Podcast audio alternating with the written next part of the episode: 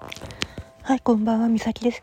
えっ、ー、と、今、夕飯の支度一応やったんだけども、あの、相変わらずでした。あんたは別だしって。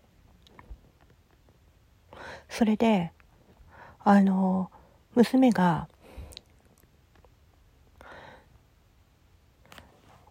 うちの親たちがいないところで、もうお互い様だし、俺を巻き込むなとか言ってるんだけど、まああんたも巻き込むわけいかないからねとは言ってはいます。それでだただこの状況は最悪な状況下にはなってるからあの全担任1年の時の担任と、まあ、担任に伝えてってあんたが伝えなって言ってこのままだとチビの受験にも響いてしまうので話しなって言って。それだけは伝えました。私自身もこのままだと命が危ないです。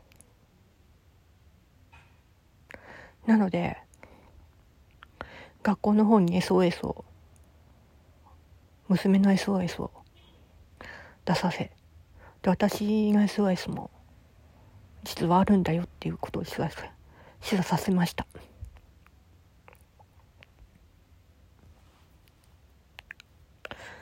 だから本当に助かるか分かりません。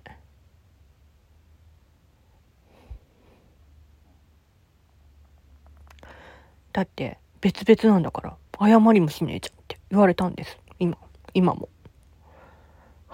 と思って言ったってさ変わんないじゃんって言って。それは言いました、私も。で、娘も、呆れモードになってました。巻き込むなと。でも、これはどっちもどっちだって言ってて、娘は。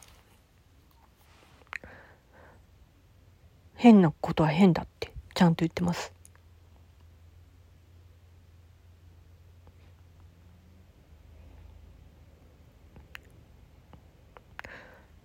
どうか助けてって言えるかどうか分かりません。